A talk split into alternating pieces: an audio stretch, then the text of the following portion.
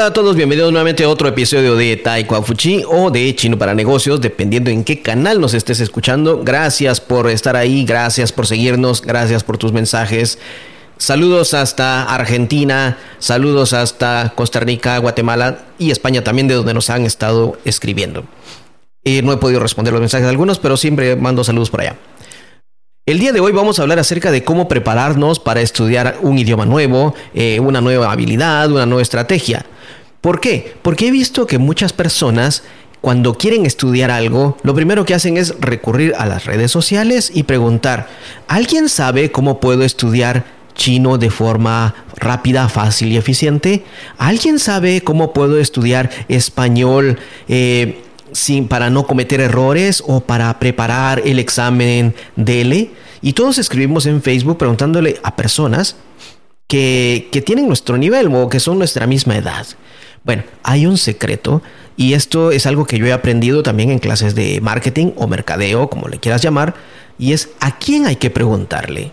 Esto es una sugerencia, ¿eh? Esto es una sugerencia que te doy y que me ha servido también a mí cuando he buscado información. Cuando queremos saber sobre nuevas herramientas, nuevas técnicas, nuevas aplicaciones o nuevos libros para aprender algo, muchas veces lo mejor es recurrir a los jóvenes. Y dependiendo de tu edad, me refiero a los más jóvenes que tú. Por ejemplo, sería bueno preguntarle a los, eh, yo ya tengo 51 años, yo le puedo preguntar a alguien de 30, a alguien de 20, o incluso le he preguntado a adolescentes, ¿qué aplicación usas para estudiar? ¿Qué aplicaciones usas para, para ver eh, hasta una película? ¿Qué aplicaciones usas para aprender piano o guitarra? ¿Y por qué me refiero a ellos? Porque los que se adaptan más fácil a la tecnología, y esto lo dice la historia, no lo dice Fernando, inventado de su cabeza, los que aprenden más fácil, los que se adaptan más fácil a la tecnología son los jóvenes. Te pongo el ejemplo de la vida. Por ejemplo, ¿quiénes fueron los primeros en aprender a usar muy bien eh, una calculadora? Cuando estas salieron, cuando antes todo se hacía a mano o con los famosos abacos o las... Eh, eh, o, las eh, tablas o algo mecánico. Sí, pero cuando me te hablo de una calculadora no te hablo de lo que conocemos hoy en día, sino de unas maquinitas que se usaban en los supermercados que tenían palancas. Tenían diferentes palancas para trabajar. Presionabas un número, dabas vuelta a la palanca para un lado, presionabas otro número, otra vuelta a la palanca. Quizás no conozcas esas calculadoras antiguas, pero sí existieron hace unos 70 años más o menos y los que las aprendieron a manejar, paradójicamente, no fueron las personas mayores que trabajaban en los supermercados, sino eran los jóvenes dependientes que trabajaban ahí. Para ellos era más fácil memorizar una nueva mecánica. Los demás estaban acostumbrados a otras formas. Los jóvenes normalmente son los que se adaptan más fácilmente porque los mayores o de cierta edad somos más resistentes a las nuevas tecnologías. Estamos, no es porque no querramos, sino porque ya estamos acostumbrados a hacer las cosas de una forma. Y el cambiar nuestra forma de pensar, el cambiar nuestro, como dicen en inglés, el SOP, nuestro proceso de pensamiento o de trabajo, nos lleva un tiempo. Mientras que los jóvenes que todavía no tienen tan marcado un proceso o no lo tienen enraizado en la memoria física o en la memoria eh, en, el cerebro, entonces para ellos es más fácil. Por ello ellos se adaptan más fácil a las cosas nuevas y les gusta aprender cosas nuevas porque están buscando algo en lo cual sentirse más cómodos. las personas que ya saben un, un, sistema se sienten más cómodas en ese sistema y se rehusan a cambiar. Y de hecho, en ingeniería se nos enseña de que eso es la resistencia al cambio. Y hay muchos libros, hay muchos estudios que te hablan acerca de lo que es la resistencia al cambio, que todos nos adaptamos a nuestra zona de, comodidad o zona de confort, como le quieras llamar, y nos cuesta salir de ahí, porque estamos adaptados a eso. Entonces, adaptarnos a una nueva aplicación de teléfono a un nuevo sistema de estudio, a un nuevo método de sistema, a un nuevo sistema de trabajo, nos cuesta más. Entonces, por eso mi consejo, cuando quieras aprender algo, recurre a los jóvenes.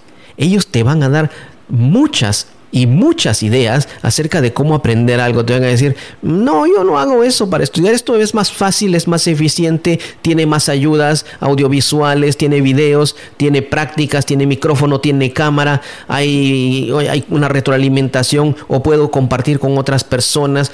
Y te van a decir muchas cosas que tal vez las conocemos nosotros de otra forma, pero en el nuevo sistema son más eficientes, trabajan más rápido y tienen más alcance. Lo mismo se adapta cuando quieres aprender un idioma. Y aquí vamos ya entonces a lo que es la educación. En las escuelas estamos acostumbrados a que el maestro está parado enfrente con un libro, una pizarra, una tiza o un yeso, como le llames. Estoy hablando de la escuela antigua cuando no había marcadores. Y todos los estudiantes están sentados en su pupitre, en su escritorio, ordenaditos, escuchando sin hablar nada. Y esa era la educación anteriormente cuando se te dice que la educación hoy en día es más interactiva, donde puedes interrumpir al profesor, por supuesto, de una forma muy educada, decirle, profesor, no entiendo, me lo puede volver a explicar. A algunas personas les cuesta romper ese molde.